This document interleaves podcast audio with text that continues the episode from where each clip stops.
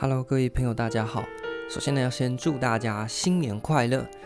这个心情呢比较特别哦，所以我们就特别拉了一个节目出来聊一聊。聊什么呢？这应该不用讲，大家都知道，也就是一百一十年的高普考，在今年一百一十一年的年初呢放榜。哇，这个实在是有点。奇怪的感觉，就是去年考的试，然后今年放榜，意思说大家呢，如果你是一一零高补考生的话，你是等了一年啊，才得到你的榜单的结果。那当然放榜了，一定是有人上榜，就会有人落榜。所以这一集呢，就来稍微聊聊那放榜这件事情，包含我自己可能之前也落榜过两次嘛，所以，哦，我想这一次呢，就来好好的看一下，说针对上榜的同学，我觉得反正大家就准备等分发嘛。那但是呢，如果是落榜还要继续考的，我想这就是呃，我们可以来跟大家分享一下我们自己的经验或我们自己的看法。那这这一集开始之前呢，先稍微呃工商一下，就是说呢，因为目前呢、啊，大家如果有在 follow podcast 的话，就知道说目前在 podcast 上面更新了很多都是从 YouTube 那边的音档直接放过来。主要呢是行政学下午茶那个单元，因为我想要把过去的那个肢解行政学系列呢慢慢给取代掉。当初呢刚开始做，所以录音品质也好，或是内容上面呢，我觉得都没有表现得非常到位啦。当然内容不是说有错，只是我觉得那个呈现方式呢，可以再讲得更有脉络一点，因为。你总是要不断进步的嘛，就像是每年，虽然同样东西我们一直在讲，可能有一些概念啊，我们之前讨论过，后来又有新的节目来讨论同样的概念，但呃，因因为我们自己还是希望说可以每一次都越做越好，那每一次前面也会有一些呃大家的回馈，那所以回馈我们看到之后就要想说，那之后呢，可能把一些没有讲清楚的，或者是怎么样更简单的方式，或是比较好玩的方式呢，来跟大家了解。这个学科的内容，所以目前呢，在 Podcast 上面很大部分都是直接同步到 YouTube 上面的内容放过来，各有好坏。YouTube 就是上面还有一些影像，所以你如果要笔记的话呢，可以去 YouTube 的影片里面。最近我把它朝向呃，可以直接截下来当做可能笔记的方式来参考。在 Podcast 上面主要就是声音的部分。所以，如果呢你不想再看了，你只是想要稍微有个声音是跟你的课程的或者是你考科的内容有关系的话，就可以到 Podcast 上面来参考。不过呢，因为 YouTube 现在影片越来越多，所以先工商一下。如果大家不弃嫌的话呢，可以稍微去订阅一下 YouTube 的频道。好，那接下来就进到这一集，这个星期要跟大家聊聊的，就是所谓放榜的这件事情。那在放榜那一天，我的 IG 上面有发了一个限动。那个线动呢是把，嗯，因为刚下山嘛，如果大家去看 YouTube 的话，我剪了两支非常烂的 Vlog，因为没有什么剪过的经验，上上山就随便拍随便剪，所以可能左脸，不，这不是重点，重点是呢，一刚下山，所以在最近又回去翻之前爬山的照片的时候，就觉得说，哎，其实国考还蛮像爬山的哦，因为像我们这次去爬奇莱北山和主山，出发的第一天呢。云雾鸟鸟绕啊，所以把那个山头都挡住。那这个时候你就走到云里雾里啊，你就会觉得说，到底要走去哪里？那这条路呢，你也看不到前方，你也看不到那个山头。有时候在国考准备过程当中哦，因为那个路途是比较遥远的嘛，所以你也不晓得说，哎，一阵云飘来了，你的目标到底在哪里？会开始产生那种自我怀疑啊，然后呢，就觉得说不知为何而战啊。觉得走得很没感觉，所以有些爬山就不喜欢遇到所谓的白墙，就是那种云雾缭绕的状况，因为你就不晓得你在干嘛，你就只是走，然后你只看到可能伸手两三公尺的距离，你这样子意义何在呢？不过重点是说，在国考过程当中啊，备考路上其实就像上山路，有时候天晴的时候啊，一片啊。清明，你看得到远处的山头，更远方的山脉都看得很清楚，那你就知道说我的目标在那边。就像你国考有时候念得很顺的时候呢，你就觉得胸有成竹；但有时候呢，可能遇到一个小瓶颈的时候，就像是呃一片云飘过来，可能把你的视线都挡住了。这个时候呢，你就要把持住自己啊，知道说你还走在路上，只要持续前进就行了。那或许目标一时之间呢，在云雾之中啊，但是呢，你。只要更加的前进，你就离目标呢越来越近。那当然在放榜的时候呢，有些人就是上榜了嘛。那上榜就是恭喜你顺利登顶了。那至于那些可能离上榜还有一些距离，或是甚至很微小距离的，那我觉得就是像还在山路当中嘛。那这时候呢，我就有收到一些私讯。不过我觉得整体上面来讲，看起来大家虽然没有在呃今年上榜，但是距离上榜的距离都不会太远。也就是说，我觉得很多程度，虽然落榜是一件比较难过的事情，我自己有落榜的经验，但但是呢，呃，实际上面大家的状况啊，就是假设你的伤心是十分的话啦，但是你实际的那个。状况的不理想程度大概只有五分而已，也就是说，那种心里面落榜的扩大的那种失落的感觉，跟你实际上面你的实力是，嗯，不不太对等的。讲这样不晓得会不会大家能够了解？就是说，可能你觉得状况已经坏到十分了，但其实你的状况呢，诶，其实只有五分而已，没有那么。没有那么糟糕，那这绝对不是安慰之语哦，因为我觉得很怕大家误会，说好像是在安慰这这些，但是你要去就实际的状况来看，那一般来讲，你看哦，我们在面对好的事情的时候，你可能上榜是十分的好，但是你可能只会有五分的快乐嘛，但是当你今天只有五分的不好的时候，你的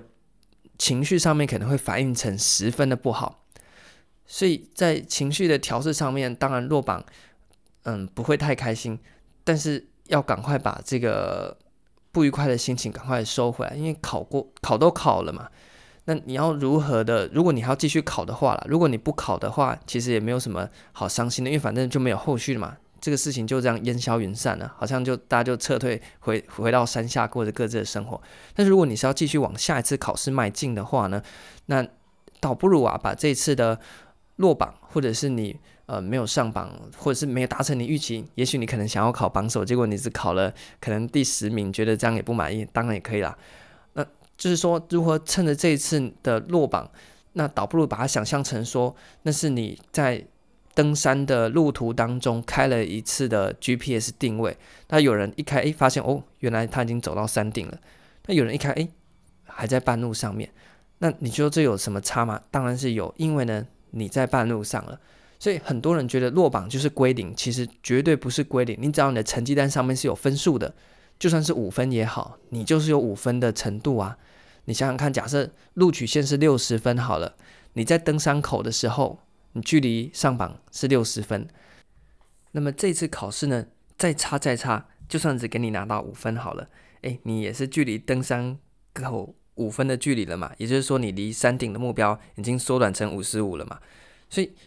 过去的努力呢，绝对不可能白费的，所以大家要先有这样子一个呃想法存在。就你一旦上路了，你只要不断的往前，那你就会离登山的那个登山口越来越远，就会离你的目标山顶越来越近。那只是说，可能有些人呢，他需要走到呃的时间比较长，像是呢，我们这次去爬奇来主山和北山三天的时间呢、我们花了三天，但是沿路上面我们会遇到很多啊，都是那种单攻的。什么是单攻呢？就是一天来回哦，我们走三天都觉得走得很很累啊。有人就是啊，叭叭叭叭叭，一天就直接冲上山，然后呢再下山。啊，还有更猛的，因为起来北峰上面呢可以呃往这个磐石山方向走嘛，也可以往就是东面北面都可以再延伸。有人更猛，他到北峰之后单攻，再往磐石山的方向前进了。所以你就看到每个人的状况不一样嘛，有的人可以单攻的，有的人就像我就要拆成三天。那如果呢，你要再更舒适一点，你可以走成四天甚至五天，这都可以。所以国考上面也是这样，有的人可能诶一年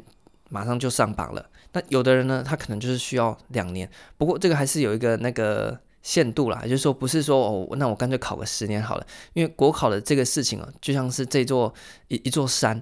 那每个山有不同的特性，像是奇来主山和北山，三天是一般大众的行程。那你想要再更宽裕一点，你就排成四天。但是你要花个十天去爬，除非你想要住在山上，不然奇来主北的难度来讲，大概三天呢，最多四天差不多。所以国考这件事情，我也觉得说差不多，大概顶多三年，我觉得已经算是紧绷。那即便你是可能有一般的工作，然后呢兼职的考生，那你也是要有一个停损点，就是说你走的比较慢，但是你还是要在那个时间点内走到山头上面去，不然有时候太长哈，那个体力消耗掉的话，也是在浪费时间。不过一般来讲，大的状况都还在很理想的状况，可能有人一年上榜，那有的人呢第一次考，诶落榜没关系啊，你第二次就上榜了。对不对？有人第一天走不到，那你晚晚上打电话说，哎，听说你去爬奇来北山，我说对，哎，你今天到了吗？我说还没啊。他说哈，你怎么还没到？我说废话，我爬三天呢，我第一天一定是到中间的成功山屋待一天嘛，第二天呢再往我的山顶前进嘛。所以你第一天打电话问我，我当然不会到啊。所以你用这个想法去想，假设呢你就是要花大概一年半的时间，然后呢可以考取高普考。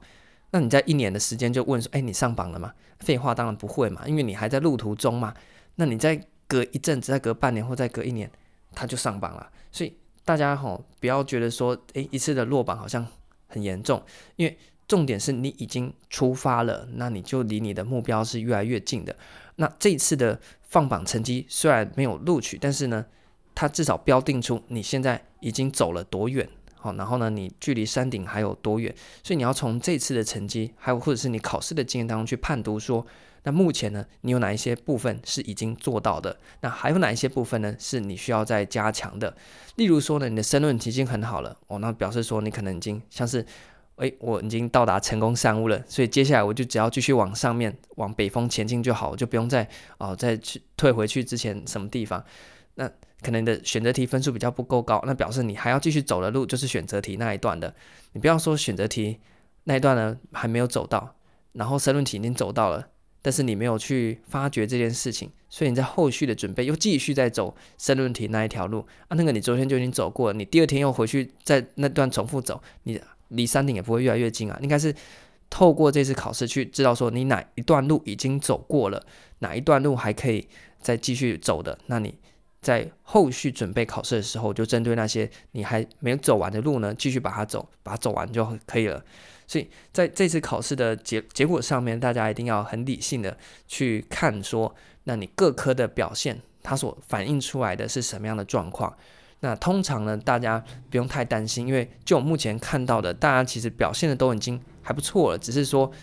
没有这个认知而已啊。那也就是说，大家离目标已经越来越近。我觉得今年。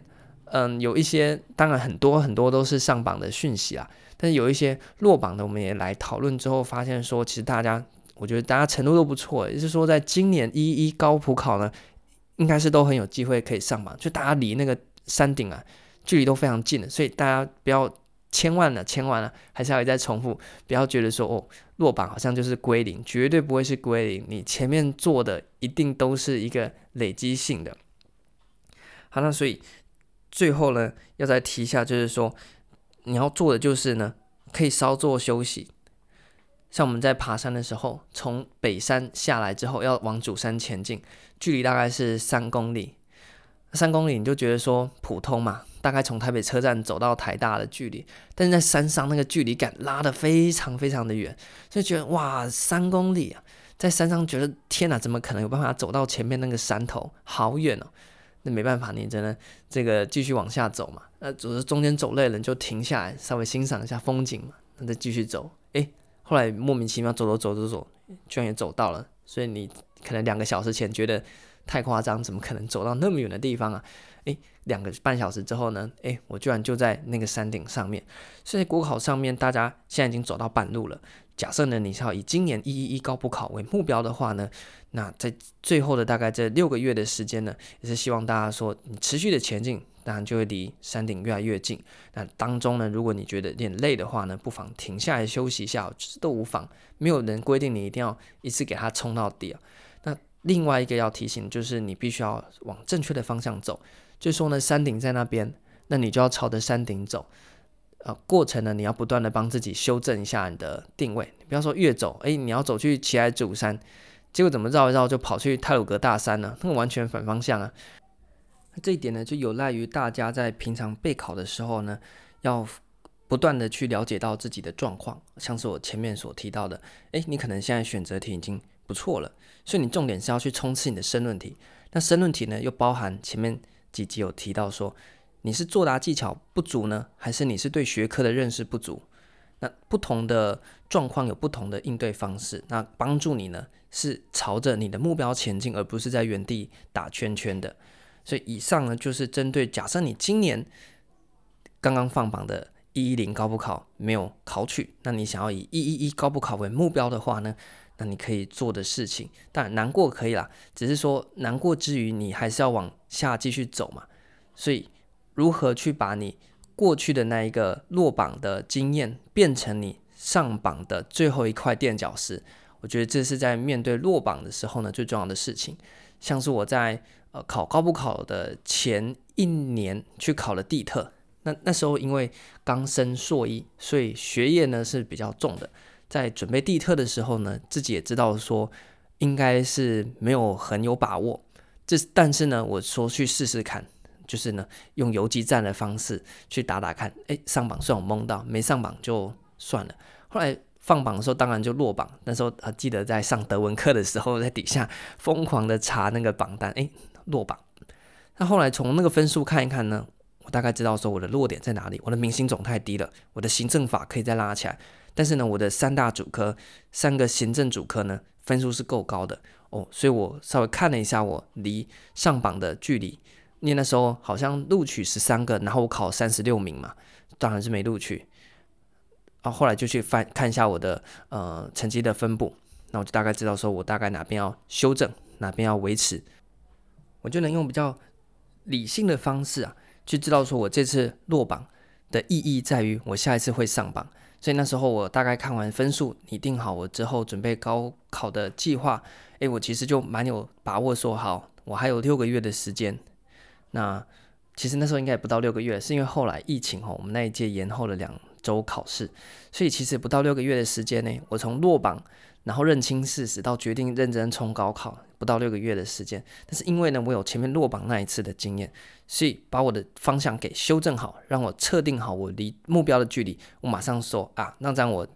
当年的高普考应该是就很有机会考去了。因为像是你现在就知道你离目标就剩三百公尺嘛，然后方向又那么明确，那你真的再难走，你硬着头皮走一走也是走得到啊。对不对？我觉得国考就是这样子，除非你去考那个比较特别的类科，其实有一些它的名额真的太少。因为国考呢，如果以一般行政来讲，它的名额够多，所以虽然有考运的成分，但是呢，主要还是考生的实力。不过如果是那种名额非常少的哦，那我觉得呢，就是神变啊神嘛。那最后的实力较劲之余啊，某种程度上面还是跟考运有点差。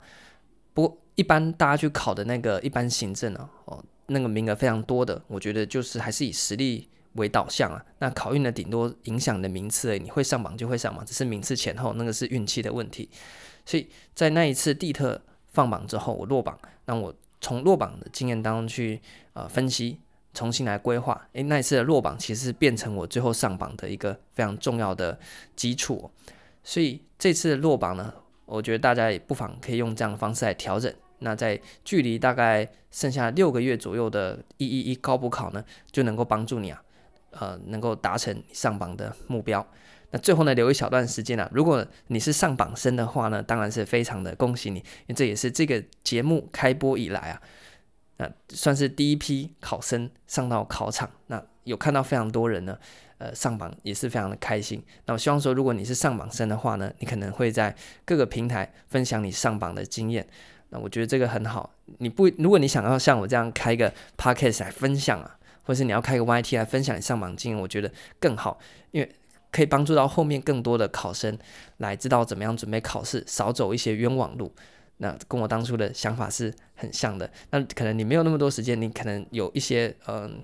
，IG 上面啊，或者是你要到 D 卡还是 PTT 上面分享你上榜经，我觉得都很 OK。那如果你是上榜生的话，那如果你听到这边的话呢，那非常推荐大家可以去分享你自己的经验，来帮助其他考生。那如果呢，你有呃写一些呃发文的话呢，也可以私信给我，我可以帮你分享，让更多呢还在准备考试或刚准备要踏入国考路上的考生呢，也有更多的资讯可以来参考。我觉得这是我们上榜生最大的呃贡贡献之所在啦。因为你看啊，你一个人上榜还是上榜，那你过去拼了那么辛苦。那个都是已经付出去的成本嘛。那你现在稍微花一点时间，把你的经验稍微整理一下，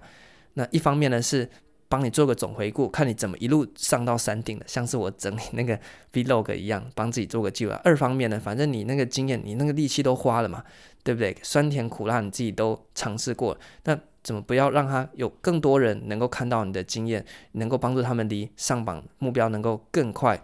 然后呢更近的去达成？我觉得这样可以让你过去的那些付出啊，从你个人的上榜延伸到帮助更多人上榜，就这是一个正向的循环。所以如果能是上榜生，先恭喜大家。那如果呢你有嗯、在一些平台发文啊分享你自己经验的话呢，也可以私讯给我，那我可以把它分享，帮大家转贴，